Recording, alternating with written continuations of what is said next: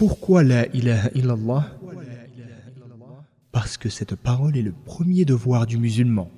En effet, toute personne voulant embrasser l'islam doit d'abord y adhérer avec le cœur et la prononcer avec la langue.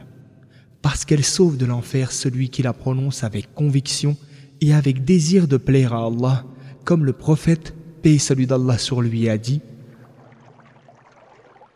Allah épargne de l'enfer celui qui dit avec le désir d'obtenir la satisfaction d'Allah La ilaha illallah, il n'y a pas de Dieu méritant d'être adoré hormis Allah. Hadith rapporté par Al-Bukhari. Parce que celui qui croit cette parole et meurt en la prononçant est destiné à faire partie des gens du paradis, conformément au hadith du prophète, paix et bénédiction d'Allah sur lui. Celui qui meurt en sachant, c'est-à-dire en croyant avec certitude, qu'il n'y a pas de Dieu digne d'adoration hormis Allah, la ilaha illallah, entre au paradis. Hadith rapporté par Ahmed.